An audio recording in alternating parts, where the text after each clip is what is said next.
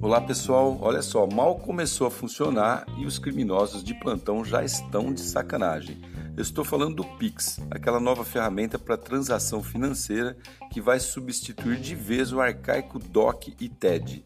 Se você ainda não conhece, essa ferramenta permitirá que as transações sejam feitas em segundos, tanto transferência entre conta como compensação de boletos. É genial isso, né?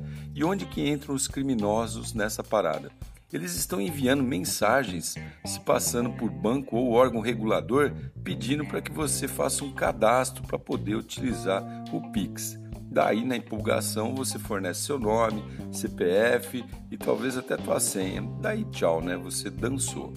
Bom, como é que funciona isso daí, né? Não caia nesse golpe.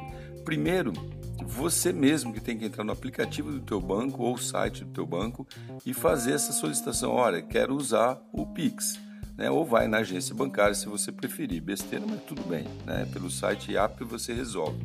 Segundo, o Pix começa a funcionar somente dia 16 de novembro. Alguns bancos já estão fazendo propaganda disso. Mas fique esperto aí, não tenha pressa para não cair no golpe, beleza? Sou Cássio Bettini compartilhando assuntos sobre tecnologia, inovação e comportamento. Até a próxima.